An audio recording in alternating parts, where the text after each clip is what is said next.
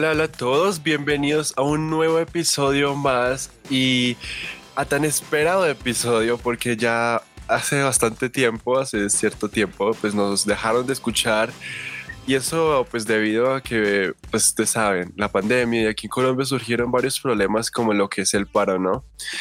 Eh, pero pues no nada, luchamos, eh, aquí todos se defienden aquí como los derechos, todos se defienden eh, la igualdad incluso se celebró y todo, pues todo esto hay que celebrarlo y todo esto hay que defenderlo porque pues todos somos uno y todos somos humanos y nadie es más que nadie.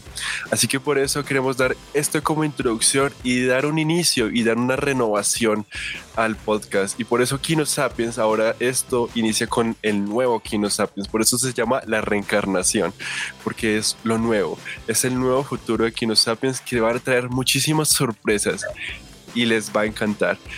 Así que, ¿qué tal si comenzamos con este episodio del día de hoy? Soy yo, quien ya ustedes saben, y lo estaré acompañando varios episodios y mi nombre es Santiago y pues me pueden conocer como Manticia y también me va a acompañar aquí en este episodio el que ustedes ya conocen, el AAA. Hola a todos, qué bueno estar de vuelta. ¿Qué tal todo esto transición de todo este momento de no haber hecho podcast, la verdad se sintió raro y fue como queremos hacer podcast, queremos volver, pero pues, teníamos la precaución y todo. Tiempos duros, sí, sí. Pero bueno, han pasado muchas cosas, o sea, desde salir a marchar hasta ir al cine, ya están abiertos. Son, son cosas que, que varían entre noticias buenas y noticias malas realmente. Entonces estamos muy emocionados por grabar este nuevo capítulo, ¿verdad? La verdad, sí. Re emocionado. Así que vamos a comenzar y vamos a tener temas en el día de hoy muy, muy chéveres. En donde uno de esos temas y que queremos iniciar, que ustedes ya saben que es una película de Disney que acaban de lanzar, Black Widow. no saben todo sobre mí. Vamos a comenzar con esta película y vamos a comentarla y vamos a decir nuestras críticas frente a esta. Pues en mi caso digo que pues, fue una película que como que se sintió un poco ese feminismo, claro. Y se sintió como pues la, como la parte oscura de esto, pero fue, fue chévere, o sea, fue muy chévere, me gustó. Eh, en parte una cinematografía, se sentía como no una película de Marvel o esto, sino se sentía raro al principio. no sé yo no sé ustedes, pero sí la sentí un poco raro, como al principio, como pensé que era otra película. No pensé que era Black Widow, pero al momento de influirla, ajá, al momento de influirla, fue como, ah, ok. Fue como, ok, ya todo cuadra un poco más, pero fue raro, pero, pero fue cool. Sí, ese inicio yo pensé lo mismo, como por momentos pensaba, ¿qué carajos estoy viendo? Esto parece como una película genérica o algo así, o sea, no, no parecía, ¿sí? Porque, pues primero como que no había nada de Marvel, era como una familia y haciendo cosas y salen en un avión, no sé qué. Pero, pero sí, y aparte hubo como un intro ahí, como la canción esta de, no sé cómo se llama, pero eh, esa canción, eh, pues mostraban varias cosas realmente. Y, y yo estaba como, esto está bien raro vamos a ver quién la dirigió, ¿no? Fue dirigida pues por una mujer y pues es Kate Shortland y pues su escritor fue Eric Person y pues bueno, pues de momento pues digamos que les ha ido bien en taquilla y les está yendo muy bien, así que pues, eso es bueno. Aunque es, es, curioso que, o sea, esta directora hasta ahora no había tenido como un proyecto así grande es como lo es este proyecto, ¿no? En Marvel incluso. Eh, solo, o sea, se dedicado como a proyectos pequeños, más como independientes, ¿sí? Se puede decir que eres serie B prácticamente. Mm, y entonces salta aquí con esta película ya a, a dirigirla y pues no has tenido tan, tan mal eh, rating ni nada hasta el momento, ¿verdad? O sea, Digo que para hacer su primer, su primer gran trabajo no está nada mal, sinceramente. Sí, pues trabaja en cierta parte pues grande, Pues sí, este sería como grande. Pues ha tenido otros, claro, como el síndrome de Berlín, Lore o el silencio o Some, Somersault. Pero estos han sido, digamos que, mm, no tan afortunados como, como este que pues, ha tenido ahorita como tanto auge y tanta recaudo más que los otros, y muchísimo más que los otros. Y ha sido muy, ah, como que la ha disparado más entonces, esto es muy bueno para ella y, y, pues en cierta parte me gustaron ciertas cosas que ella planteaba. Además que como venía diciendo, se sentía mucho ese feminismo y se sentía muy fuerte ciertas cosas.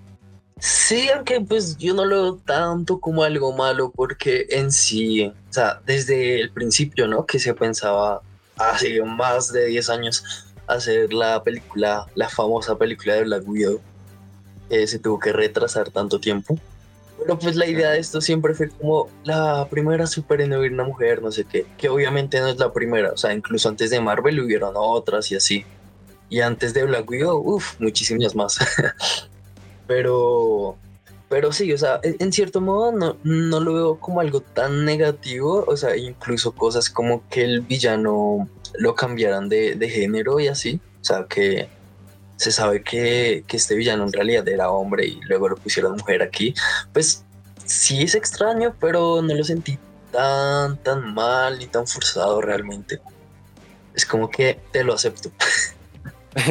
es cierto, es muy cierto eh, de que pues este feminismo, a pesar de que es feminismo y todo, pero es un feminismo chévere, es como, wow, qué cool, qué cool cómo lo manejó, que como traspasó estas cosas y que pues en cierta parte digamos, a mí me gustó eh, muchos aspectos y de esto, la verdad. Sí me pareció muy chévere esto que pues ella logró realizar. Sí, aunque no sé si te diste cuenta, eh, es que de pronto yo sentí que Black Widow, o sea, la, el nombre de la película, ¿no? Realmente la, pues el personaje, ¿no? De, de Natasha no tuvo tanto protagonismo en la película, o sea, como que el protagonismo se lo terminaban robando los demás personajes principales y muchas veces quedaba como en segundo plano, como alguien que era forzado por la trama, más no la que iba haciendo las cosas en la trama, si me hago entender?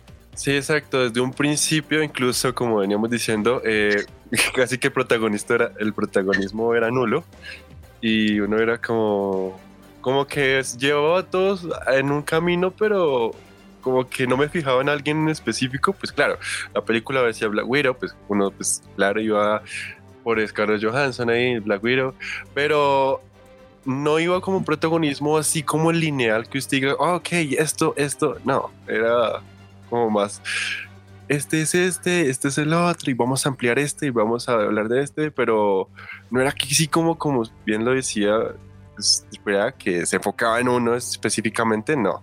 Eso sí también algo que pude notar también, sí. Claro. Sí.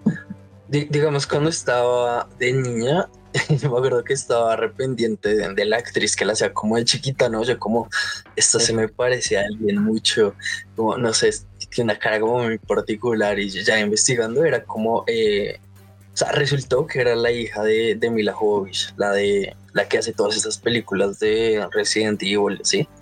Sí, sí.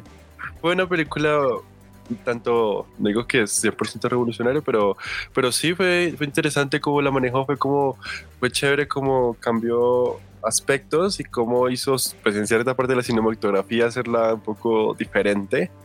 Eh, claro, pues los momentos de acción y todo eso se sentían casi igual, pero pues hay ciertas partes que sí tienen como su, su nuevo, su wow, esto es diferente. Sí, o sea, se siente fresco para, pues, para Marvel y esto.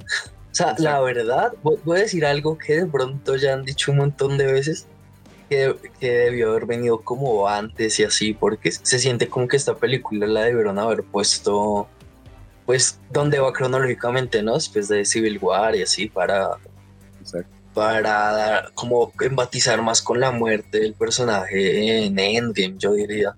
Pues, por otro lado, se entiende que de pronto lo pusieron después de esto ya, porque la gente, o sea, como que iba a tener más eh, taquilla y porque ya, ya como que la gente reconoce más al personaje y todo esto y es famoso porque murió. Entonces de pronto por eso. Aún así no está mal, no, no está mal ponerla como ya en esta, en la denominada fase 4 de Marvel realmente. O sea, siento que que pues se disfruta tampoco es esto en la película que uno va a verse muchas veces o algo así aunque si la sentí más como como una especie de secuela después de las películas del Capitán América o sea va por el mismo estilo así de, de espionaje en cierto modo o sea como por el mismo estilo pero se va más hasta hacia el espionaje y la familia. Pero sigue siendo como ese tipo de películas Capitán América en Marvel, ¿no? O sea, incluso va después de, Civil War y, tiene muchas cosas que ver. O sea, sería como también una secuela de Civil War, que de hecho es una película de Capitán América. Lo que yo leía que día en el, eh, pues el periódico Rolling Stone, un de los eh, que calificaban, estos que califican pues los críticos de las películas, y además está en Top Critic, es K. Austin Collins, eh, comenta que es una película extraña, que es una cargada al frente con su mejor acción, su escritura más rápida, sus placeres más antos, astosos, perdón. Luego de descarrilarla por una exposición de que solo sirve para dejar salir al aire de la habitación por ser tan obvia, en lugar de profundizar en lo que hay allí. Pues digamos que cierta parte sí, y digamos que lo extraño sí fue un poco eh, ciertas cosas, pero digamos que a mí me gustó, pues como le decía ahorita, muchos aspectos. Y sí, lo que comentaba el AAA, que lógico, es que es raro ver ya que uno sabe que pues, ya murió y luego quedó como contarnos historias, como un poco raro. Sí. en cierta parte sí eran los sacantes y... Pero bueno, es algo que... Además uno, uno no siente que vaya a estar realmente en peligro. O sea, como que le puede pasar de todo y uno sabe que pues todavía no es hora de morir ni nada. Ah, bueno, aparte es una película medio para niños. Y eso justifica también lo de que de pronto tiene muchas cosas sin sentido realmente. O sea, por ejemplo, partes donde se ve redañada y así como que hay una parte donde el carro sale como revolando y se golpea resto y sale todo normal y se pone a correr y yo como, bueno, hasta donde sea, es una persona normal, o sea, no es como los Vengadores, así que tenían pues poderes, digámoslo así. Pues sí, es, como la más normal dentro del grupo y aún así re resistente. Yo como, en serio. Es muy cierto, sí, Hay cosas que uno que como, ah, bueno, pues bueno, chévere que digo, pero, pero pues no sé. Muy raro. Hmm. Está como, hmm, Sí, sí, yo sí le doy crédito en lo que dice que de pronto fue un poco floja la película, pero pues dejémoslo así, o sea, tampoco es como que, tampoco es que tuviera tantas expectativas ni nada. Pues sí, va, a ser una película más y pues está chévere para verla una vez, o sea, recomendada aquí. y, y, pues en cuanto a lo extraña, voy a contar algo chistoso, y es que yo la estaba viendo con mi familia, ¿no? Y mi mamá, ella eh, a duras penas ha visto como dos películas de todo Marvel. O sea, creo que se fue a ver eh, Capitán América y El Soldado del Invierno conmigo. Y en mi cumpleaños, pues todos vimos la de la de la Era de Ultron, ¿sí? Las Vengadores 2. Eh, o sea, esas servirían para entender o sea, como el contexto de esta película. Y son las únicas que mi mamá se ha visto.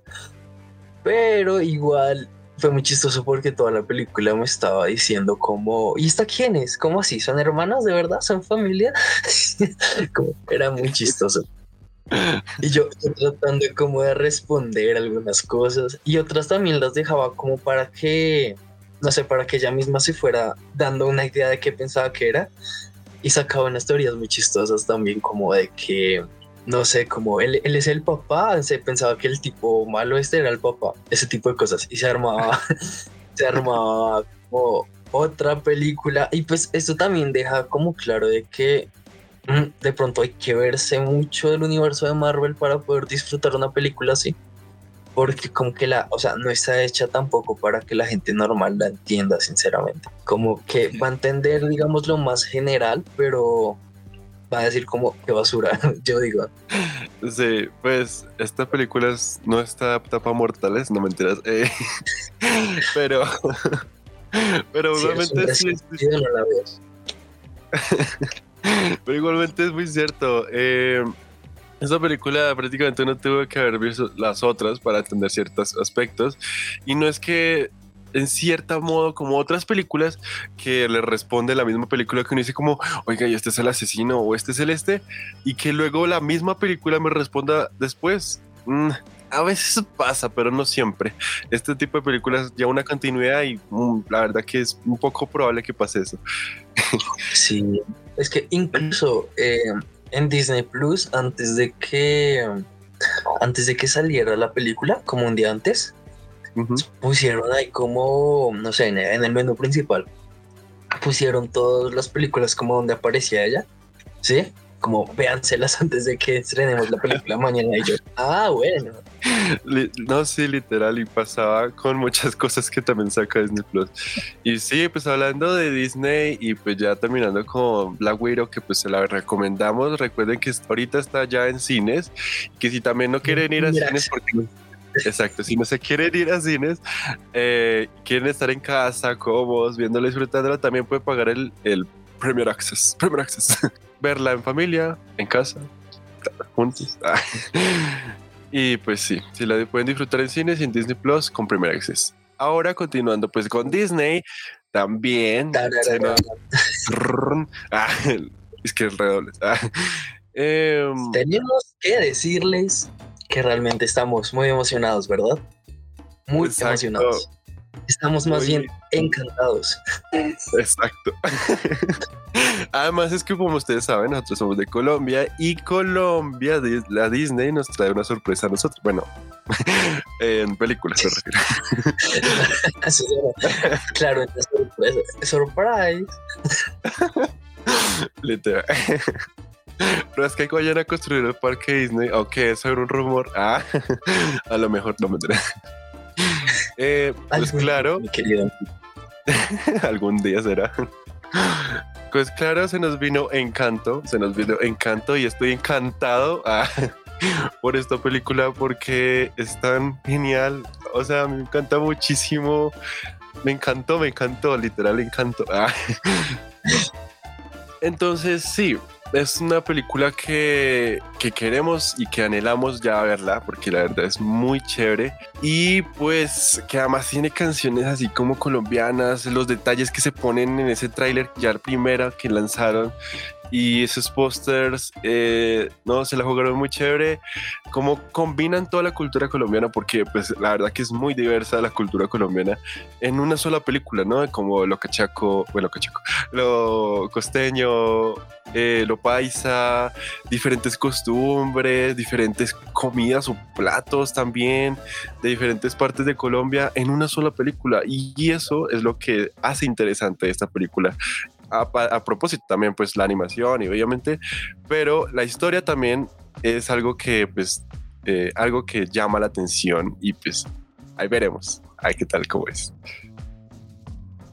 Sí, sí, yo estaba re emocionado desde que salió el teaser hace mucho, como algún día esperaré que salga ese tráiler y lo voy a disfrutar. Como no te puedes imaginar. Y, y no, sí, cuando salió esta semana me gustó muchísimo. O sea, siento que voy a ver esa película al menos unas tres veces, sea buena o no. Luego ya la comentaremos aquí a ver qué tal, qué tal nos pareció, pero, pero de que la voy a ver mucho, la voy a ver mucho. Se ve muy interesante ver cómo nos representan, sí, sí, todo eso. Ah, por ejemplo, aquí en Colombia, no sé en los demás países, eh, apenas salió el tráiler hubieron muchos memes sobre cada cosita que aparecía aquí como la cultura colombiana, eh, no sé, como eh, mofándose de todo y al mismo tiempo como riéndose de muchas cosas que salían, así. Eran memes por montón en todo lado. Sí, sí, eso es muy cierto que, que cada uno como que empieza algo como un chisme o, muestran algo que pues es, extranjero Colombia que como empiezan los memes y empiezan las noticias y todo. Entonces es como un auge que se formó acá, todo esto es como una celebración literal. Ah, es que así somos aquí. sí, muy cierto. Colombianos. Además que en esta película y en ese tráiler pudimos ver la participación con la voz de Carlos Vives, que obviamente se reconoce, y pues eh, la música por Lin Manuel Miranda, que es... Yo amo ese man. sí.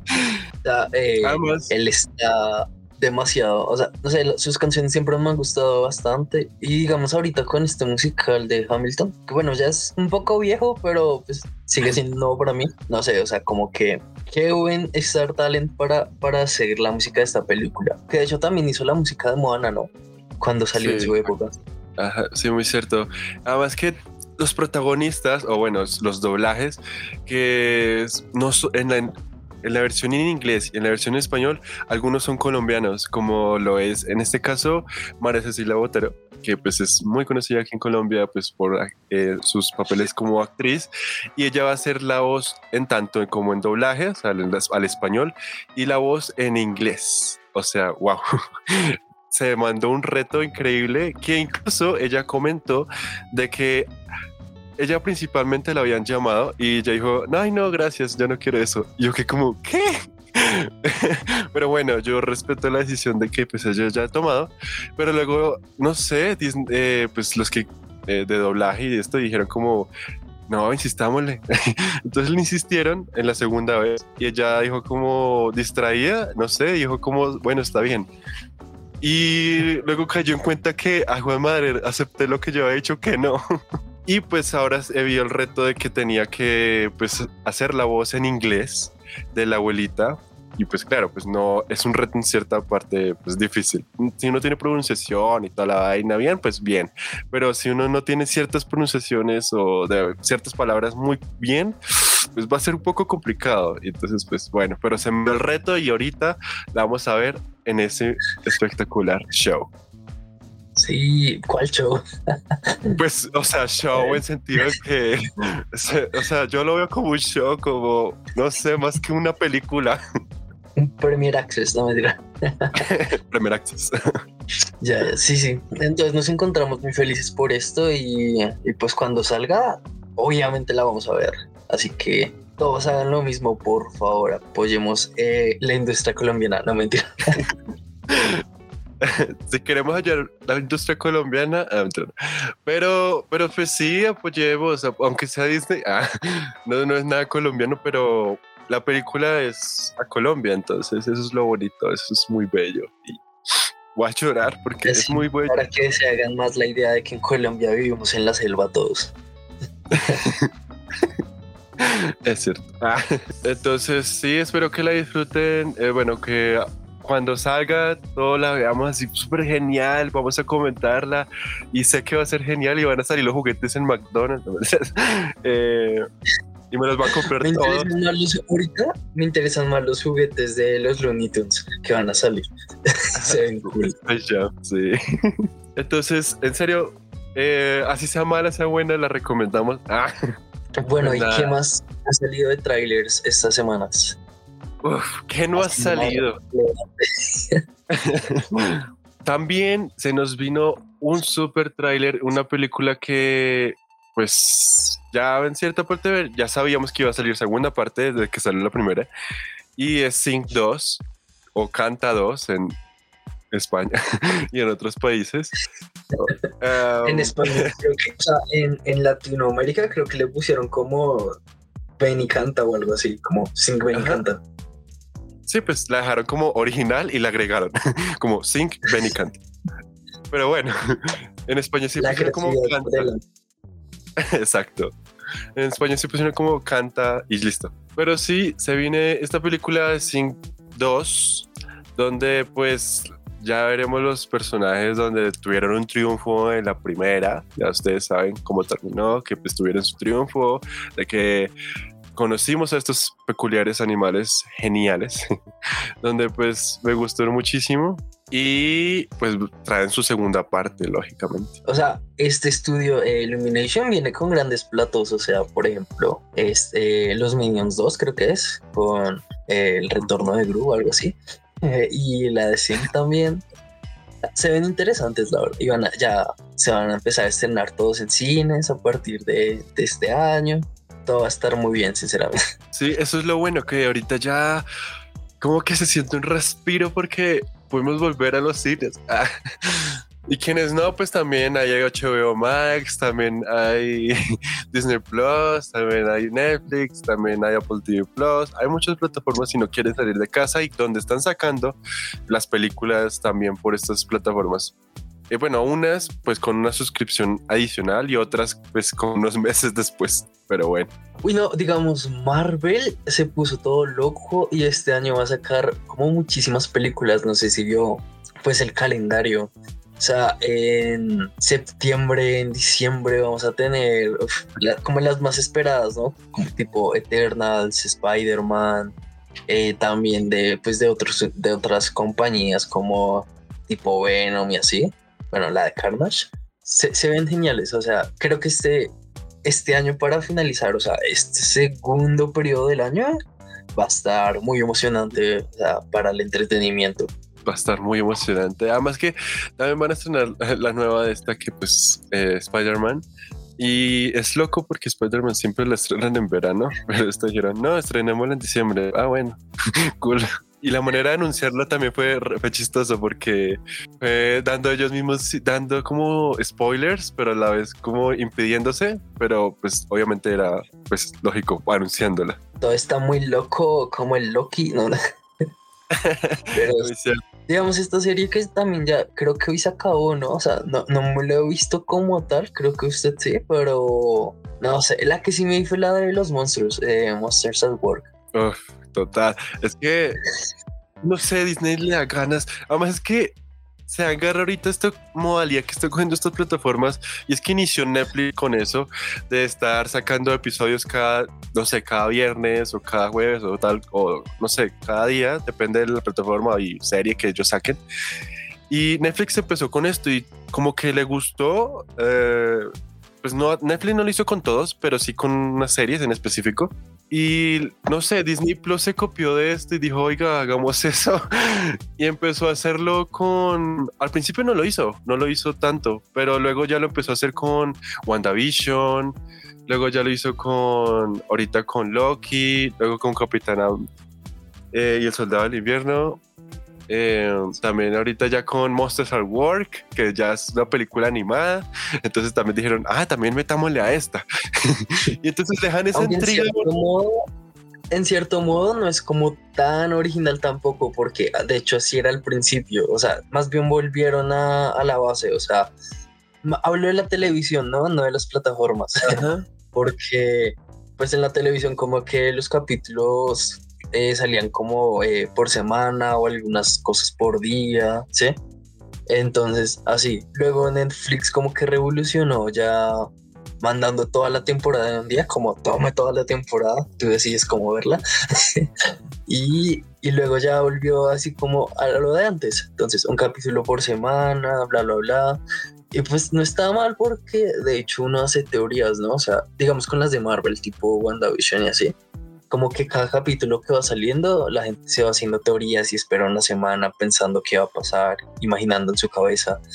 Y ya cuando sale es como, ay, sí, sabía que iba a ser así o no, qué sorpresa, tipo así. Entonces, pues, en ese modo sí es innovador porque la, como que se presta mucho eh, a esto, por, por lo que no es episódico, sí, sino que todo es como más continuación y así. Sí, es muy cierto. Y además, de esas personas que son súper fan de ver toda la serie literal, desde la madrugada y ya en la mañana ya están como, ya me la vi toda. no pueden hacerlo, ya no pueden hacerlo. Están impedidos a hacerlo. Pues les toca esperar a que, que se estrenen todos los capítulos y ya ahí se hacerse en la maratón. Yo tengo un amigo que hace eso. Pues es bueno, pero es que a veces yo, yo digo, si ya la empiezo, y es que hay series que lo atrapan a uno mucho, lo enganchan y ya uno no se puede librar de eso. O sea, es como, ya te echamos esta maldición, ya quédatela. Ok. Entonces, sí. Y sí, pues hablando de Monsters at Work, eh, ya pues es como la, la secuela de Monsters Inc. Ya tiene sus tres capítulos. Y pues vienen por más capítulos en las siguientes, pues cada miércoles. Em, pues, ¿Sabes por qué? Porque ahora van a sacar cada miércoles. O sea, si antes era cada viernes y ahora es cada miércoles. ¿Sabes por qué? No. Eh, por culpa de Loki. lo que pasa es que los viernes pues les iba bien, ¿no? Y pues con lo que dijeron, vamos a probar los miércoles a ver qué pasa. Y resultó ser la serie más vista en todo Disney Plus. Entonces, pues dijeron, vamos a probar los miércoles con todas las series. Y pues por ahora les está yendo muy bien. O sea, no sé por qué razón, pero como que a la gente le gusta más ver las cosas los miércoles. Entonces, como que a partir de ahora las series que se estrenen van a ser los miércoles, ¿sí? Ya después de pronto variarán porque qué pereza que sea lo mismo siempre. Pero pues por ahora así va a ser. Ah, bueno, pues interesante, chévere. Otras sí siguen con sus viernes, como Apple TV Plus. Ellos sí siguen todos los viernes. Hablando de Monsters at Work, eh, la verdad sí me gustó, está chévere, está interesante, ciertas cosas. Claro, ya no se enfocan como en Mike ni en Sully, sino ya es como una variante, por decirlo. Unas eh, ciertas cosas. Sí, pues por eso va a ser un spin-off. Eh, así como digo, todos los miércoles esta nueva aventura donde siguen apareciendo Mike y Sully, pero ahorita está enfocado como pues en un nuevo monstruo que viene a trabajar y pues todo está cambiado, bla, bla, sin hacer spoiler. Pero sí está interesante, o sea, sigue siendo como una serie medio infantil, por decirlo así, pero pues en el fondo sigue tocando varios temas como de adultos, tipo como, como la universidad, así de que eh, él está estudiando, o sea, él digo, él estuvo estudiando más bien y ahorita viene a trabajar y termina trabajando en el mismo lugar que una compañera que había dejado la universidad.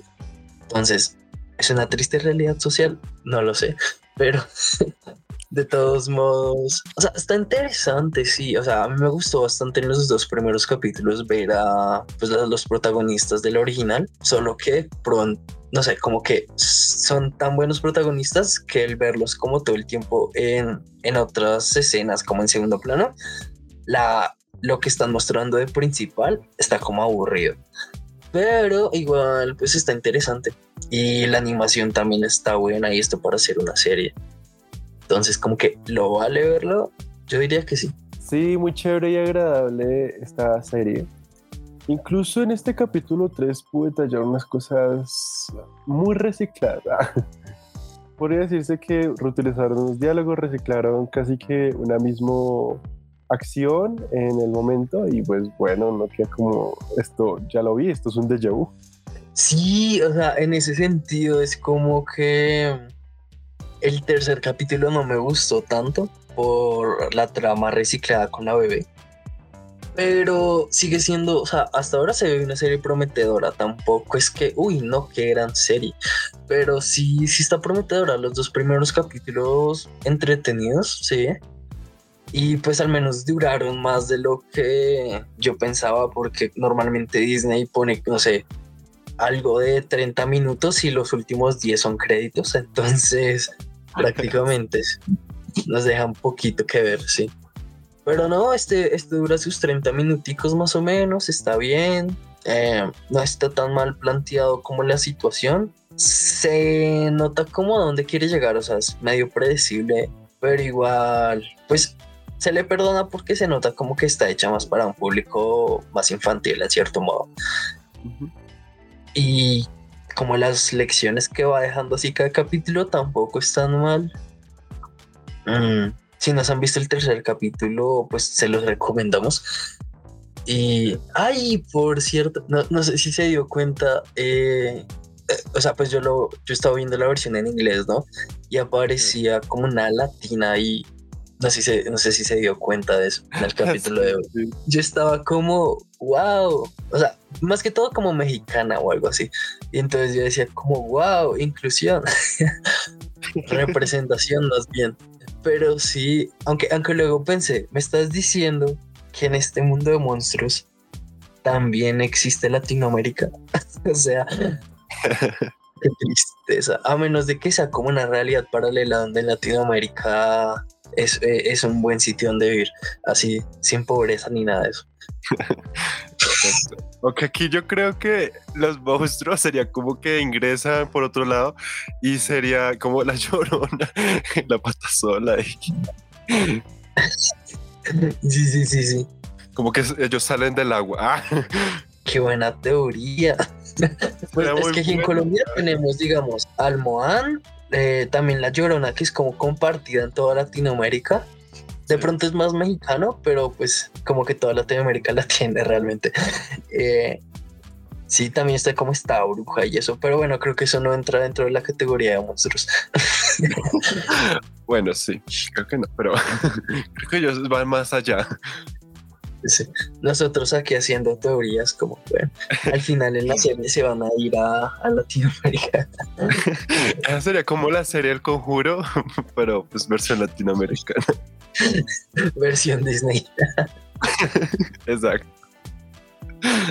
Bueno, sí, sí, no, pues la recomendamos muchísimo Monster Truck World. La verdad que se vienen capítulos muy interesantes, pero un tanto predecibles, pero bueno, están tan chéveres. Además que es animación y pues uno se anima con la animación.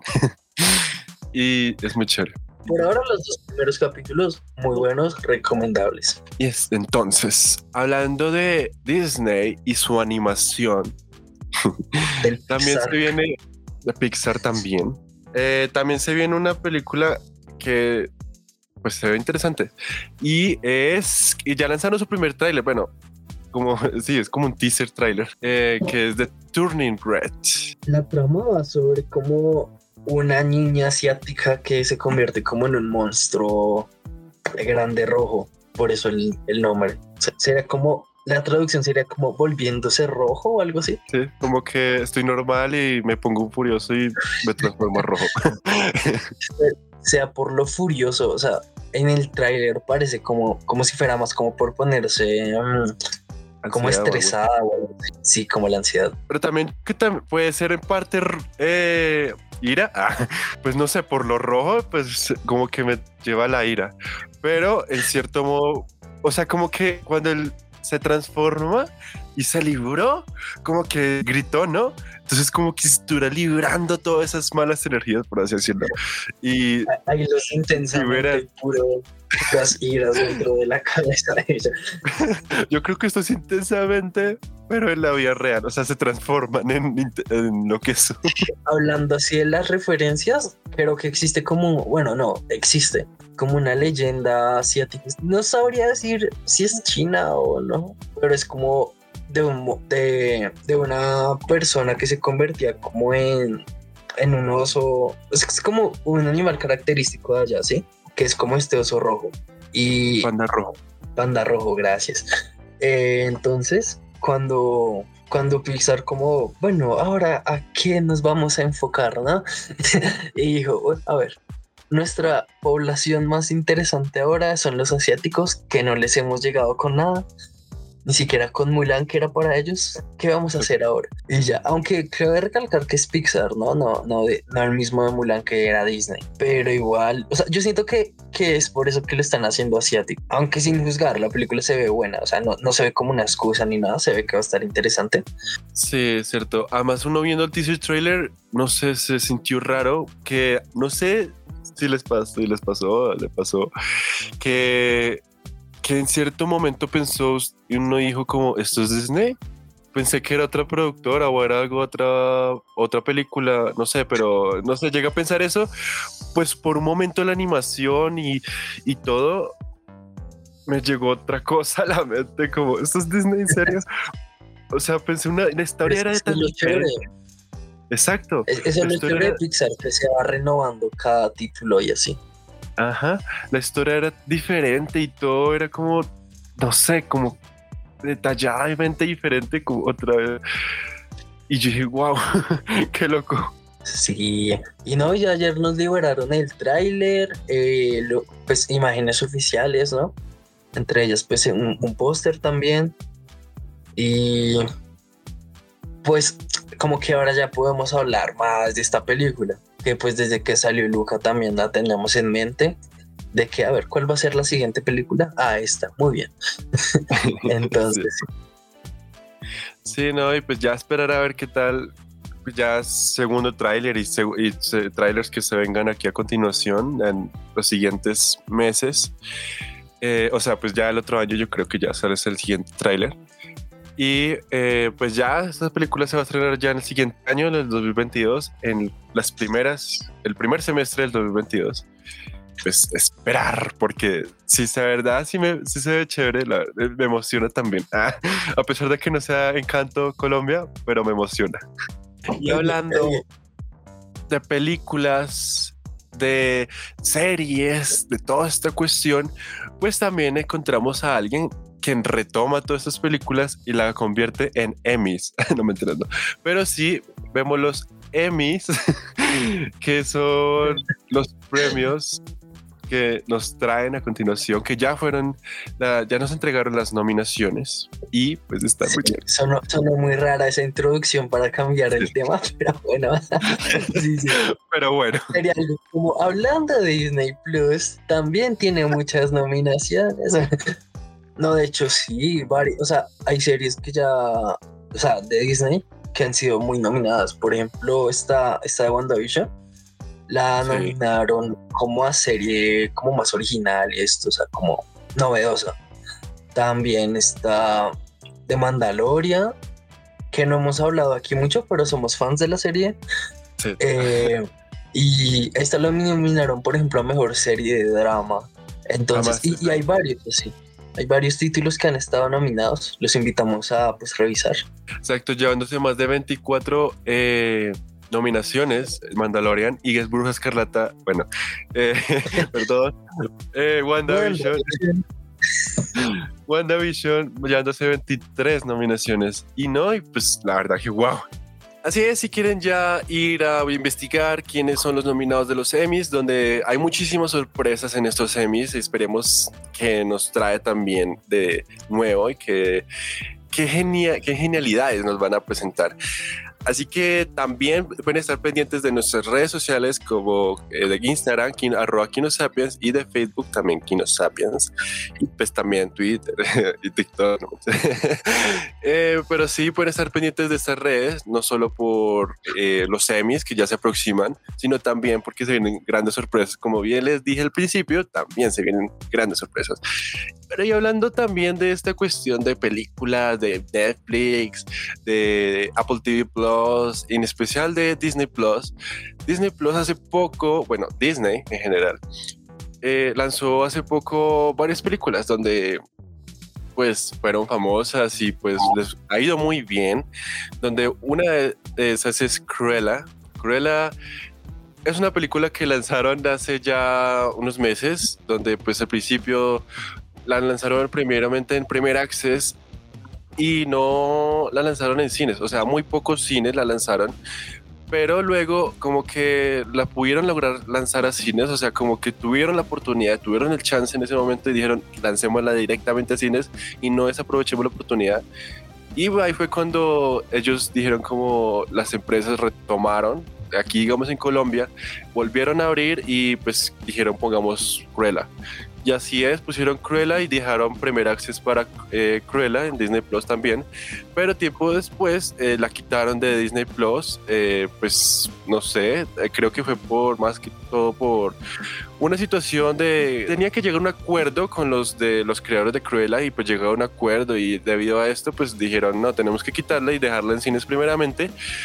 Así que debido a esto, el 16 de julio, o sea, ya, ya nada, ya se lanzará, o sea, relanzará, mejor dicho, eh, esta nueva, esta película, donde pues muy pocos han visto, bueno, ya la mayoría ya la han visto, y otros faltan por verla, así que no se la pierdan también en Disney Plus, ya disponible el 16 de julio para que puedan ir a verla. Bueno, y ya retomando ahora viendo eh, esta película para como criticarla, Adriana. Eh, digo que es una película para mí, me, exacto, me gustó muchísimo, o sea, tiene cosas que uno dice, wow, qué cool. Además tiene ese sentido punk que uno dice, wash, me encanta. Eh, a mí me gustó muchísimo. Tiene un estilo único para, para una película de Disney. O sea, como que rompe algunos esquemas. O sea, sigue siendo una película para niños, pero eh, no es tan Disney hasta cierto punto, ¿sí? Entonces llega, sí, sorprender bastante. Sí, esto eh, sorprende mucho en varias cosas como la estética. Además que se enfocaron mucho en ese vestuario. Ese vestuario fue fenomenal. Y hablando de que yo les tenía sorpresas y de que hace poco, eh, como les decía diciendo al principio, de que Kino Sapiens no se queda así, sino que trae muchas más cosas y muchas más novedades. Pues en este episodio no nos quisimos dejar, así que solo habláramos de AAA y yo, entonces les trajimos un pequeño invitado que es Haru, quien nos estará acompañando en el día de hoy hablando de esta película. Hola Haru. Hola. A mí me encantó lo de Cruella, la rivalidad que tenía con, con la baronesa, ya que, o sea, al principio uno dice son como enemigas o algo así, pero luego nos dice que son parientes, entonces es como un choque muy bueno y pues a mí me gustó lo de Cruella cuando ella decide mostrar lo que es y no quiere ocultarle eh, su habilidad, su sí, su carisma. Exacto, por ejemplo, esa parte de la rivalidad, o sea, como cuando se descubre el verdadero pasado, siento que hubiera sido muy, muy como cliffhanger dejarlo ahí y que se acabara como ahí la película, porque siento que la duración le juega en contra, porque dura bastante. O sea, está interesante, pero por la propia duración yo, yo no me animo a verla como una segunda vez. En cambio, si de pronto le hubieran terminado ahí, todo como acabando relativamente mal, y luego hacen como una secuela mostrando como todo lo que va a ser después, como el plan maestro de venganza, siento, siento que sería una forma que se ganaría más y al mismo tiempo pues no sería como tan desperdiciado porque ahorita si hacen una secuela sería como muy extraño, ¿sí? Y ya como que no tienen de dónde sacar, o sea, lo vería muy forzado. Y pues, además de eso, como decía Manticia, también eh, está todo este estilo punk y el estilo de, de, la moda que tiene, ¿no? El vestuario que seguramente lo veremos próximamente en muchas nominaciones como cogiendo por otro camino de la historia original de la Cruella, porque esta es como diferente, la, esta Cruella protagonizada por Emma Stone. Es bastante pues diferente, ¿no? O sea, incluso, spoiler, en la película no matan perros, entonces es como otro, otra historia y está bueno ver, la verdad tampoco es como que sea la gran película así del año, pero sí está bien como para una tarde en familia y pasar el rato. Sí, exacto, es muy cierto y además que esto que, que reivindicaron a una nueva Cruella, como que eh, pusieron una nueva Cruella y yo dije, llegó un punto que dije, venga, y a la cuestión de los perros, o sea, yo sabía que eso a lo mejor no iba a pasar porque ellos quisieron renovar como la Cruella. Yo dije, eso no va a pasar. Y llegó un momento que dije, dudé, o sea, dudé realmente de que ella será que va a matar un perro. ella estaba haciendo como el desfile y toda la cuestión así súper genial y mostró por primera vez en la película ahí un traje de pues de supuestamente hecho de dálmatas y todo el mundo se cuestionaba esto y yo dije, güey madre, y no mostraban en ese momento ninguno de los dálmatas. Yo dije, ¿será que sí? ¿Será que no? Pues yo dije, no, yo, yo confío en que no, porque ellos quisieron cambiar la cruela. Y efectivamente fue así. Entonces dije, nada, sí. Reivindicaron la cruela y eso fue muy chévere. Lo como resaltaba ahorita, los vestuarios fue algo muy, muy genial que dije, que qué chévere, qué, qué, qué curiosidad como viste todo, los colores que usaron, los no solo las telas, también porque utilizaron periódico, como el estilo del, de la basura, ese me pareció, no sé, genial, ese, esa parte. Eh, de ese vestuario y otros también, pero pues ese me, me, me, encantó más. Y además de que, como decía, que se influencia ese punk, punk rock, como cuando un niño, por ejemplo, empieza a descubrir como el hot topic por primera vez, es algo así. Eso, y es que además no solo eso se ve el punk en los trajes y toda esta cuestión, sino también en la música. La música fue algo que dije, wow como que Disney dijo, no, no pongamos música creada por nosotros, porque pues eso es típicamente algo que tiende a hacer Disney. Y pues en, claramente lo hizo en Cruella, pero al final, o sea, Calm Me, Cruella. pero no lo hizo en toda la película. El resto de la película hizo más como tomar canciones que ya, ya existían y ponga, pongamos esta y pongamos esta y juguemos con planos cinematográficos y a mí me pareció eso muy brutal, me gustó muchísimo. Sí, concuerdo contigo, o sea, para, para hacer una película como de ese estilo, tiene bastantes toques cinematográficos, eh, la parte de la edición está muy bien, y, todo como la atmósfera que transmite, como los sentimientos y esto, eh, está muy bien creado toda esa atmósfera. Entonces, la verdad, llega a ser una recomendada de este canal. Y ahora sí, vamos a hablar de Luca, que fue otro de los estrenos tan populares de, de estas semanas. A Bruno. Say, Silencio Bruno. Silencio Bruno. Louder. Silencio Bruno. Silencio Bruno. Silencio Bruno. Silencio Bruno. Can you still hear him? Nope, just you. Good. Now hang on. La verdad es emocionante hablar de Luca porque no solo es una película de Disney, sino con, la colaboración de Disney Pixar, que pues, es la misma compañía, pues, no, son compañías eh, hermanas, entonces eh, prácticamente esto emociona muchísimo y no sé, pues comencemos con, con Haru, con Haru. ¿Qué opinas de, de esta película? ¿Qué, ¿Qué es lo que más te llamó la atención? ¿Qué te gustó esto? Bueno, a mí me gustó como el atractivo visual de los colores. O sea, no sé si se dieron cuenta que había como combinaciones, pero también contraste de colores cálidos y fríos pues que hace como entender que es un lugar cálido, pero pues también fresco. Y digamos, la animación a mí me encantó porque se veían como las texturas y aunque no fuera algo pues real, sí, con personajes reales, daba como la sensación de que eran personajes realistas. O sea, eh, a mí me encantó porque parecía como un mundo mágico en donde uno podía volar como la imaginación, más que todo como en donde mostraban el cielo, pero no era el cielo, sino como también combinado con el mar. O sea, me encantó. No sé qué opine Triple A. Sí, de acuerdo totalmente. O sea, por ejemplo, en el mar y en el cielo parecían eh, sacados realmente del mundo real. O sea, esa animación, ese nivel de realismo que lograron con los paisajes, muy bien hecho, la verdad. Me, me pareció eh, excelente y complementado también con la música, porque pues cualquiera que se la haya visto se puede dar cuenta que el apartado musical está muy bien hecho. O sea, esta música que sí recuerda como una atmósfera italiana, eh, que además está pues muy inspirado pues en toda la cultura, pues toda la película en sí está en base a la cultura italiana en este, en este lugar llamado Porto Rosso. eh, Exacto. Para mí, yo digo que al ver la película Luca es como meterte en Italia y decir, wow, esto es Italia. Además que se enfocaron muchísimo los detalles, todo como bien decía aquí ustedes dos, o sea, ustedes dijeron ya prácticamente todo lo que la película es lo que lo conforme y lo que hace esa italianidad prácticamente. Y uno dice, wow, o sea, uno queda muy impactado frente a esto y se emociona muchísimo, o sea, como que quiere estar ahí, quiere ir a Portoroso y quiere disfrutar de, de todo esto y además de todas estas aventuras que pues se viven.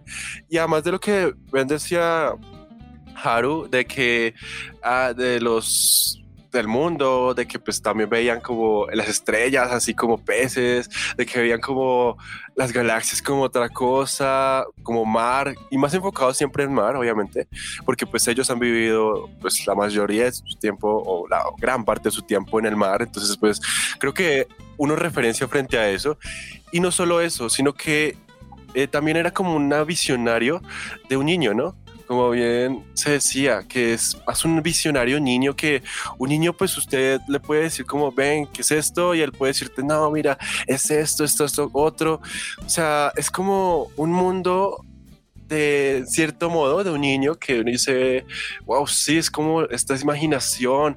Y acá ratico no lo ponían, o sea, como con las Vespas, no lo ponían en el cielo, con las galaxias, con los planetas, con las estrellas, con varias cosas que vivía el niño y todo lo que ha visto y ha recreado es lo que ve en su imaginación. Y bien, como lo decía AAA, cómo combinan la realidad con la, como en cierta parte de esa ficción de que es falso, y lo combinan muy bien. Y eso me gustó muchísimo. En serio que en esta parte de la italianidad y de cómo lo manejaron, me encantó. Por ejemplo, esto que dices del mundo eh, como de los sueños y así, que sería como lo onírico, está muy bien trabajado y pues sí, me llega a transmitir como, si fuera un niño, o sea, cómo pensaría ese tipo de cosas. Entonces me parece que está muy bien creado y da como esta sensación de que Pixar está empezando como en una nueva era, ¿sí? Atendiendo más como cosas más de, por decirlo así, filosóficas, tipo soul, pero también temas simples, como en este caso. Pues, es una historia bastante simple, pero pues eh, la belleza de eso está en lo simple, sinceramente. Hay muchos que dirían que no, que realmente esto tiene muchas fallas de guion y así, y que pues, y que es cierto, sí, hay muchas cosas que como que no tienen sentido. Desde la historia que, que es muy, los personajes, están como en esta historia que ya es muy repetitiva, de que los papás no los dejan hacer algo, o que se van a revelar y entonces salen a un mundo prohibido, sí, pero tampoco es que se base solo de eso, o sea, es algo de lo que parte y la historia va a girar alrededor de eso en el futuro. Sí, efectivamente, eh, todo esto de lo rico, los colores, los detalles que se esmeraron muchísimo, eh, se notan bastante. Y bueno, y en cuanto a la historia, como pues, o sea, siempre va a haber un pero en algunas películas, así sea la mejor película de todas. O sea, yo recuerdo Parasite que uno decía, wow, wow, wow, muy chévere el montaje, muy chévere todo. Pero siempre hay un pero en una película. O sea, no he visto. O sea, a pesar de que tuvo una gran calificación, tuvo un pero, o sea, siempre va a haber un pero, pero es que tal, tal detalle, o sea, si hubiera sido mejor, pero es que eso siempre va a haber. Y en esta eh, no es la excepción. Entonces, acá hay un pero y es de que la historia, o sea, lo que falló en cierta parte fue la historia, digo yo.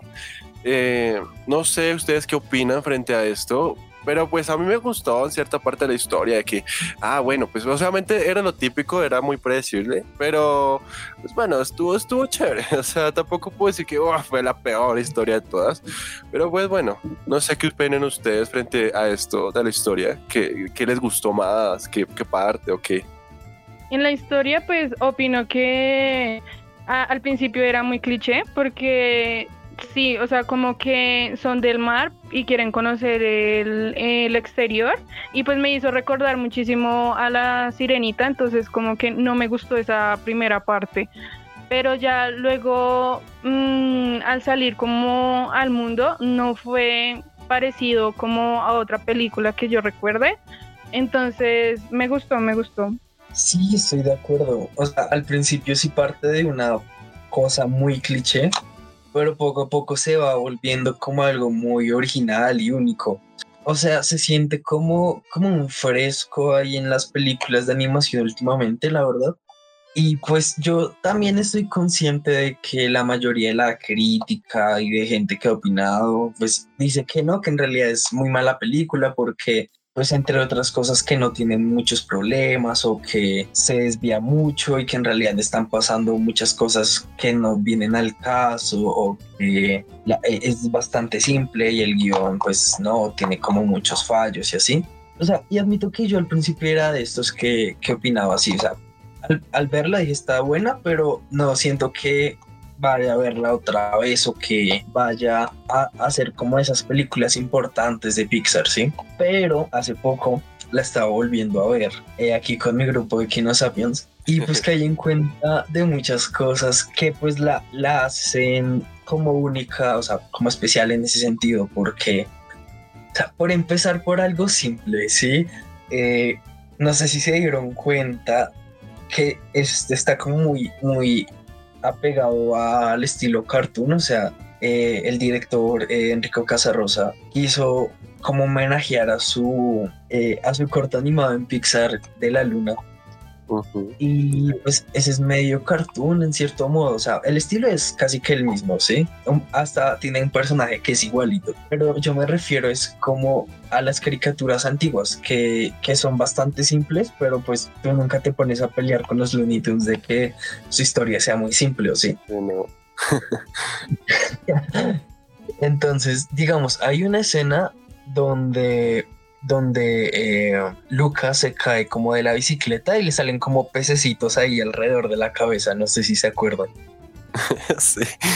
Eso es muy de caricaturas y ahí yo me puse a pensar como de que sí, o sea, muchas cosas son como más a ese estilo de que, de que no necesariamente todo lo que pase tiene que ser así súper real, así realista de cómo pasaría en la vida real, ¿no? O sea, incluso por el final, que si nos ponemos a pensar en la vida real, yo creo que un pueblo que odia como a los monstruos marinos por generaciones y de repente ve a dos ahí que ganaron una carrera y ya los van a apreciar y no sé qué, creo que eso no pasaría así tal cual, pero pues en la película sí. Entonces yo lo que veo es como que es más, no decirlo infantil, sino que es más importante la moraleja, o sea, el mensaje que está dejando, más que como que los errores que pueda tener o lo infantil que pueda parecer. Sí está muy bien, tampoco es que sea de las mejores de Pixar, pero está interesante el nuevo rumbo que está tomando. Y también digamos que me hubiera gustado ver esto más que como una película, de pronto como una miniserie donde explorara más como de, de la vida bajo el agua o de la amistad sobre todo porque me pareció que la amistad, o sea, los primeros minutos estaban demasiado rápidos, como de que bueno, ya me fui, pasan como en una, un montaje todo lo de la amistad de ellos dos y yo quedé como, pero si nos van a mostrar que son muy amigos, muestren un poco más, no solo como en un montaje. No sé si me hago entender. Pero, pues en ese caso yo digo como, ok, no sé si diría como miniserie, pues debido que pues entiendo eh, propósito del director de que quiera como mostrar ya Portoroso y que quiera mostrar un poco más afuera del agua. Entonces por eso yo creo que no se enfocó tanto abajo del agua, aunque hubiera sido chévere, genial, todo.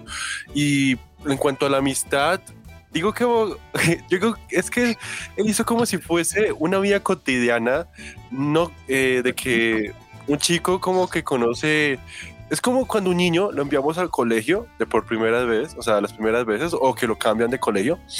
Y efectivamente ese día puede conocer o no amigos, pero siempre va a haber esa persona de que es para uno, o sea, esa persona que va a ser el amigo de uno y va a ser esa persona en que uno puede confiar. Y uno dice, es esta la persona. A lo mejor puede ser así, pero una versión de que el chico sale del agua y conoce ya directamente solo una persona, no tiene más opciones acá. O bueno, tal vez los peces y eso, pero pues no, creo que esa no es una opción como chévere. Y yo creo que se fue por Alberto, es más por eso, porque él era lo que lo identificaba, lo parte como chévere de luja. Y eso es lo que identifica en cierta parte a un amigo, que uno quiere es que se identifique, bueno, no identifique en sentido que se mira al espejo y que sea uno, no, tampoco, sino que, eh, que uno se identifique y que se vea, sienta bien con esa persona y que pueda estar con esa persona y diga, wow, este es mi amigo y este es muy genial. La, verdad, la amistad ahí es genial. Y sí, entiendo que pudieron haberlo desarrollado más, a lo mejor en una miniserie. Eso hubiera sido cool también. Para mí, en mi opinión, digo que es, está bien. No sé, una amistad puede ser así, puede desarrollarse así. Claro, pues hay cosas que como que, ok, no. Pero igualmente, no sé, a mí me gustó mucho ese sentido que pudo haber llamado eh, el director pues, o sea, sí, pero lo que yo me refiero con eso es como de que la amistad se hubiera, o sea, si se hubiera profundizado más, hubiera tenido como peso emocional la parte donde Luca traiciona a Alberto, ¿no? O sea, yo no digo que esté mal esa parte porque realmente puedo afirmar que es uno de los momentos más emotivos de Pixar pero hubiera conectado más con el público si de pronto no se hubieran desarrollado más esa amistad como, como de verdad son amigos de mucho tiempo, o sea, amigos intocables. Y ya, aunque, aunque sí tienes un buen punto, la verdad, ahora que lo pienso, se me ocurre que de pronto podrían hacer una secuela o sea, no digo que es una, una película que sea muy necesaria realmente, una película así indispensable, pero sí, sí siento que dejaron muchas cosas sin responder. Por ejemplo, eh, qué habrá pasado con el papá de Alberto, que lo mencionan, pero ni idea qué habrá pasado. O sea, podemos suponer que está eh, como muerto o algo así o que lo abandonó, pero pues no lo sabemos. Podría ser una secuela girando en torno a eso. También pues desarrollando un poquito más la amistad o, o viendo qué pasa en, o sea, después de que vuelve del colegio, porque obviamente como que siento que si se ponen a mostrar como que pasaría en el colegio, nada, se aburrido. Más bien seguir viendo como cosas ahí en Italia. Ahí hablando de, de, lo del colegio, no sé qué opinen del final, pero a mí me gustó bastante. O sea, me pareció como uno de los finales más fuertes, o sea, como sentimentales y firmes, que hasta yo siento que me puse emotivo ahí, ellos dos despidiéndose en su forma original ahí bajo la lluvia. como, adiós, me voy a Hogwarts. en tren. Pues digamos en mi caso, ¿qué opinan del final? A mí me gustó muchísimo, o sea, además la sincronización como hicieron con la banda sonora, demasiado genial, muy chévere. Eh, yo repetía y repetía esa escena, voy a ser muy sincero y la repetí varias veces porque en serio fue muy chévere yo, wow, wow, me encantó muchísimo. Claro, incluso detallé cosas de que ahí mismo nos estaban diciendo que, que iba a pasar eso. y yo que como, wow. Claro, en ese momento, no sé si se fijaron, eh, Julia le pica el ojo a Alberto diciendo como, ya está cuadrado nuestro plan. Y por eso yo dije, ante, al principio, cuando yo la vi, yo dije, oiga, ¿por qué no sale como Julia? Y le dice como, ven, vamos, ah, entremos. Ah que esto va a estar chévere. Pero yo luego dije, no, pero quedó bien así porque ya sabíamos de que Julia, pues en cierta parte vuelvo y lo digo, ya sabía de que Luca iba a entrar, o sea, que Luca iba a ir con ella.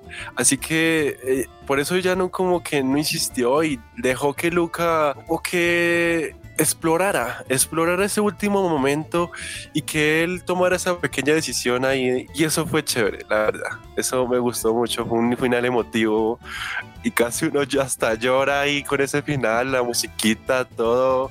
Todo fue muy buen plan para ir para llorar. sí, sí. O sea, es que la película también tiene unas cosas como que uno dice, e, esto no tiene sentido. Y luego, más adelante, o si no la vuelve a ver, la propia película lo está explicando como subjetivamente. ¿Sí? Como detrás de cómo se dice eh, su texto. Y sin duda la, la, mejor escena, o sea, o para mí mi escena favorita de la película, eh, estaría cuando, cuando Alberto pues le tiran la sombrilla y todo esto y Lucas se va a rescatarlo, así que se muestra como en medio cámara lenta y esto me parece un momento muy bonito, así como de que a recuperar la amistad después de lo que había pasado, después de, la escena tan fuerte ahí de la traición en el mar. Pero sí, o sea, sinceramente, siento que, aunque no es lo mejor, pues sí es disfrutable, sinceramente. Entonces, le doy una buena calificación en mi humilde opinión. Ahora escuchemos a Haru pues de eso se trata, ¿no? De la amistad, porque digamos en una amistad pueden haber cosas malas, cosas buenas, pero siempre van a estar juntos. Sin embargo, en el final a mí me pareció como muy cortante en donde Luca y, y la chica se van a, a, estudiar y Alberto queda solito, o sea, no, no me gusta esa parte, aunque sí, o sea, era un sueño de Luca, más no de Alberto, ir a, ir a la escuela.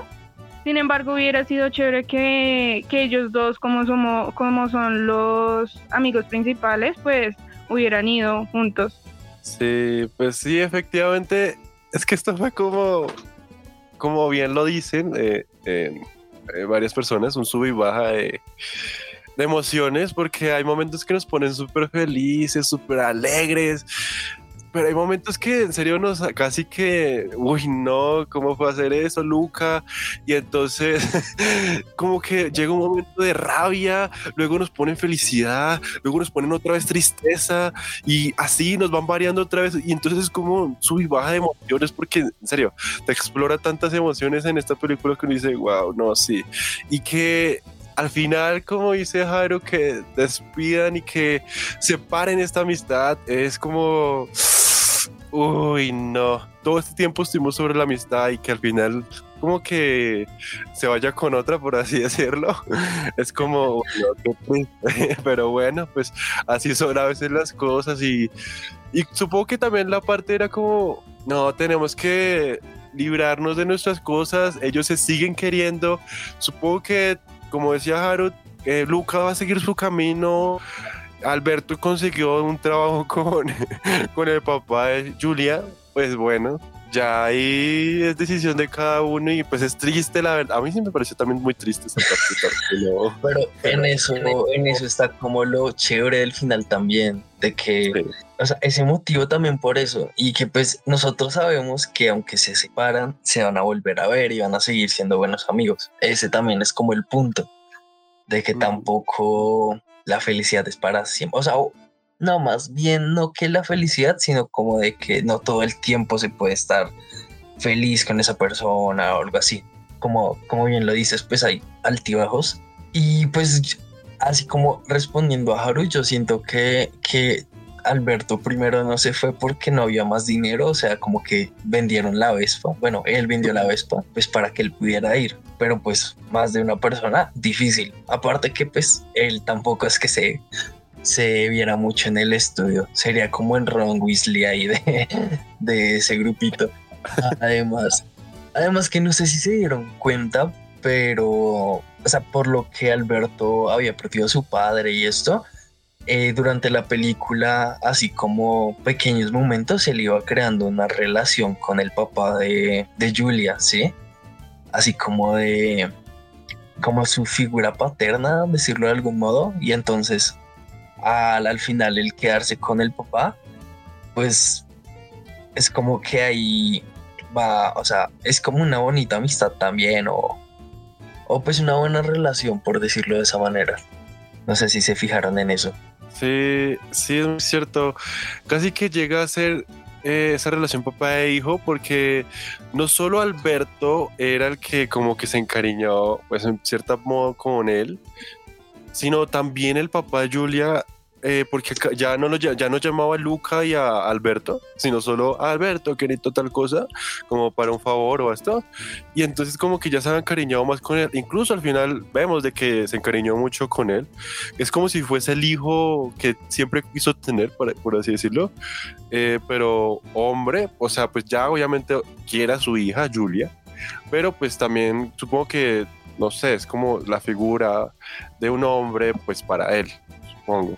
Entonces también esa parte pues es como el padre e hijo y si como bien decíamos ahorita, eh, AAA, o bien decía AAA, de que se oye una segunda parte sería pues con el papá de que Alberto que aparece y toda la cuestión y no sé por qué me, acabo, me imaginé eso, pero sería como Matilda de que al final se la adopta el papá de Julia y que el otro papá, no, gracias. Pero bueno. La Matilda italiana. sí, exacto. Entonces, pues sí, la película tampoco puedo decir de que sea mala. Y pues yo también una calificación eh, buena. La verdad, a mí me gustó mucho. También se siente esa esencia mágica, se siente esa esencia de pura energía italiana. Entonces, a mí me gustó, a mí me gustó. Eh, no es las mejores de Disney Pixar, pero pues me, me gustó. y pues aquí no Sapiens, aquí ustedes saben, que le recomendamos o no una película y esta pues la recomendamos como para que la vean en familia, para que sientan esa energía potencial italiana y la disfruten, la disfruten con todos ahí o con sus amigos si quieren verla en Group Watch, también eso es disponible en Disney Plus. así lo vimos acá en Kino Sapiens y es posible. Ah. y entonces sí, así lo dejamos, Luca. Eh, esperemos de que a ver qué sorpresa nos traen después Disney Pixar. Pues obviamente ya Ahorita ya hay nuevos planes, obviamente. Quién sabe, Lucas, si van a continuar, si van a dejar así. Bueno, dejaremos así. Pero bueno, aquí ya casi estamos acabando este episodio y para terminar, en este episodio queremos terminar con algo que llegó recientemente a Latinoamérica, que ustedes saben que ya hemos hablado también ahorita, hace poco, y es acerca de HBO Max, que que aterriza aquí en Latinoamérica y pues llega con contenido interesante. O sea, llega con contenido muy chévere, llega con contenido clásico, contenido nuevo, pero pues se quedó corto. O sea, como que el avión arrancó y fue botando películas en el camino y llegó acá con pues contenido muy básico por así decirlo porque le fue pues no básico en sí pero sí pues clásicos con películas pues nuevas pues no todas todas nuevas pero sí un poco y series también. Y pues bueno, estuvo muy chévere eh, también que lanzaron la promoción. O sea, si eh, adquieren pues Disney, eh, Disney Plus, si adquieren HBO Max en, en, el mes de julio, pues les sale con el 50% de descuento, algo que pues les dije, wow, qué chévere. Y que pues también si tienen proveedores de, de televisión o Claro Play, Movistar Play o lo que sea de Play, lo pueden vincular con la cuenta de HBO Max y también le brindan ahí no sé, un descuento o no sé, ustedes con sus proveedores verán. Pero sí, está muy chévere el contenido. Incluso ahorita en julio eh, ya están iniciando como que a recuperar esas películas que botaron en el camino. Eh, ya están poniéndolas aquí, ya las están trayendo. Como que es un proceso, poco a poco vamos lanzando. Yo creo que eso es lo que dijo HBO Max. Ah, sí, exactamente. Es que se olvidaron mucho de Latinoamérica, como que no les importábamos realmente.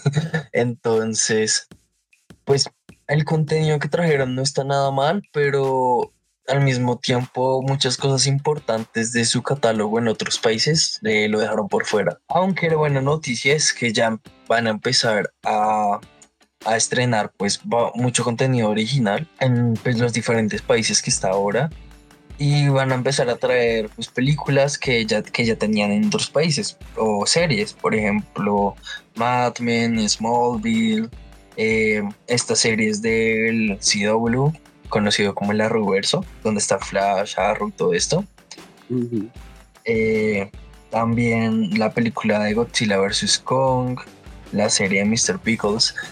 Y por ejemplo, algo que yo sí lo valoro es que están subiendo los capítulos de la quinta temporada de Ricky Morty al día.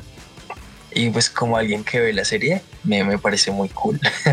a ver, en cuanto a contenido, pues tiene sagas buenas como la del Señor de los Anillos, como las ocho películas de Harry Potter. tiene sobre todo mucho catálogo para adultos más que todo, pero también están pues series infantiles o caricaturas famosas de Cartoon Network, muchas cosas también de Adult Swim. Eh, ¿Cuáles me estoy quedando por fuera? Ah, bueno, por ejemplo, las, las películas eh, animadas del universo de DC Comics y la y muchas películas del pues de las películas de, de DC las que son con, pues, con la Liga de Justicia y todo esto, pero hay varias que faltan aún, como Aquaman, eh, Shazam. esas por alguna razón todavía no las pueden poner acá, no sé por qué. Sí, efectivamente, lo de Cruella con ese tipo de películas, de que como que llegaron a un contrato, un cierto tipo de contrato y tienen que un plazo o algo así y pues no sé, puede lanzarlo a cierto tiempo después. O si no, también yo creo que es para no saturar tampoco ahorita a, la página de Latinoamérica, como que lanzando todo de una, sino lanzando poco a poco como un proceso, hasta quedar como equiparados, como con el contenido de Estados Unidos. Obviamente no creo que lleguemos al, mismo nivel, no sé, pues Netflix digamos que no lo ha hecho. pues quién sabe si 8 Max lo haga eh, pues llegar al mismo contenido que eh, Estados Unidos. Lo dudo que pase debido a que pues en Estados Unidos hay películas de que a ellos les gusta más, o sea que el contenido es diferente. Y aquí hay películas que en Latinoamérica hay gente que le gusta más otras contenidos. Como en Netflix. En Netflix vemos que la influencia es más las películas españolas que han visto mucha fama acá en Latinoamérica, como lo que es eh, Elite, o sea, producciones españolas, que es Elite, eh, La Casa de Papel, La Casa de las Flores, entre otros. Han, visto mucho eh, auge y han pues triunfado aquí en Latinoamérica. Y pues a en otros países... Ajá. Y en otros países no, no han fructuado, o sea, no han dado tantos frutos como Latinoamérica. Y también sin contar que HBO tiene contenido especialmente para Latinoamérica. Por ejemplo, que ellos han venido a hacer mucho contenido aquí. O sea, tienen series así ya con lenguajes en español y todo esto. Entonces, o sea, más específicamente, pues Warner Brothers, ¿sí? También, pues puede ser que poco a poco todas las películas que hayan hecho este estudio, pues sobre todo Warner Brothers, que casi siempre hace como películas, eh, pues supongo que las irán trayendo poco a poco aquí a Latinoamérica.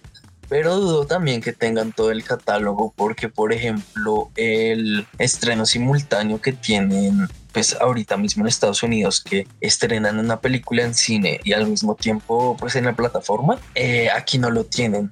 Aquí, por ejemplo, las películas que vayan estrenando en cines, toca esperar para verlas. Entonces, la única forma es como cine o otras cosas que no diremos aquí. sí, exacto. Pues lo que prometía HBO Max era que lo iba a lanzar directamente a cine. O sea, bueno, las películas iban a ser lanzadas directamente al cine. Dos meses después eh, ya podían verla en la plataforma HBO Max. Creo que eran dos o tres meses después ya podían verla en la plataforma HBO Max. No es como Disney Plus que puedes ver la película en cines y a la vez puedes verla en casa pues pagando la suscripción más la primer access de esa película. Algo que sí me parece interesante es cómo está este descuento que mencionabas, que si tú compras ahorita antes de que termine julio, eh, ya vas a tener como la plataforma al 50% de descuento por todo lo que dure. O sea, siempre y cuando no canceles el servicio, lo vas a tener con el descuento hasta que lo canceles. Entonces es como una buena oportunidad para aprovechar esto ahorita y pues darme una oportunidad porque pues no está nada mal. O sea, si eres como alguien que disfrutaría este tipo de contenido, como entre acción y eh, cosas familiares, pues realmente te lo recomendamos así contenidos nuevos ya los pueden ver aquí en, HBO Max, en Disney Plus también ya hay contenidos pues diferentes y también en Apple TV Plus hay contenidos diferentes. La verdad esto es de ver películas, series a la loca. Esto es disfrutarlo porque esto es lo mejor que puede haber pasado. El arte es muy bello, muy chévere y hay que disfrutarlo. Aunque le guste o no le guste, hay claro, siempre va a haber un pero, como dije ahorita, pero uno siempre disfruta si sea mala buena la película, la serie, la disfruta. Entonces, y ya que me acuerdo, también tiene películas clásicas como las de Stanley Kubrick, casi la mayoría, y, y, ese tipo de cosas. O sea, la verdad es muy recomendado. Entonces, eh, si quieren saber más de esto, eh, pueden seguirnos en arroba Kinosapiens en Instagram o también en Facebook como Kinosapiens o en Twitter como Kinosapiens también.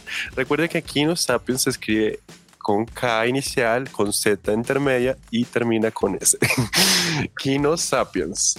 Y pues esto es Kino Sapiens. Recuerden seguirnos, compartirlo con sus amigos, con su perro, con su gato. Aquí la gracia es que todos nos divertamos, que cada vez tengamos un contenido mucho más exquisito y más fructuoso para ustedes.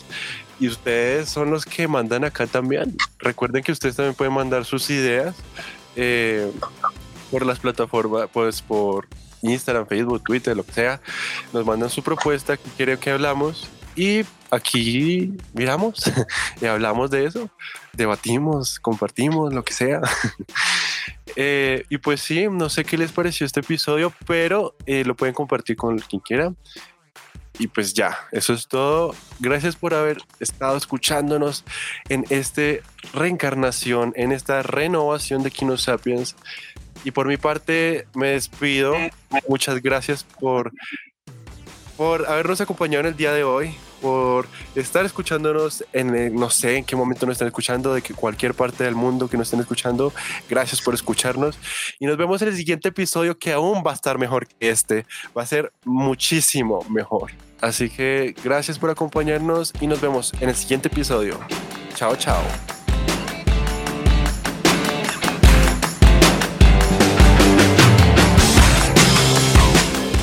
Este episodio fue producido por SR Studios, dirigido por Santiago Salgado, con la colaboración y acompañamiento de Miguel Ángelo y Sara Nicole.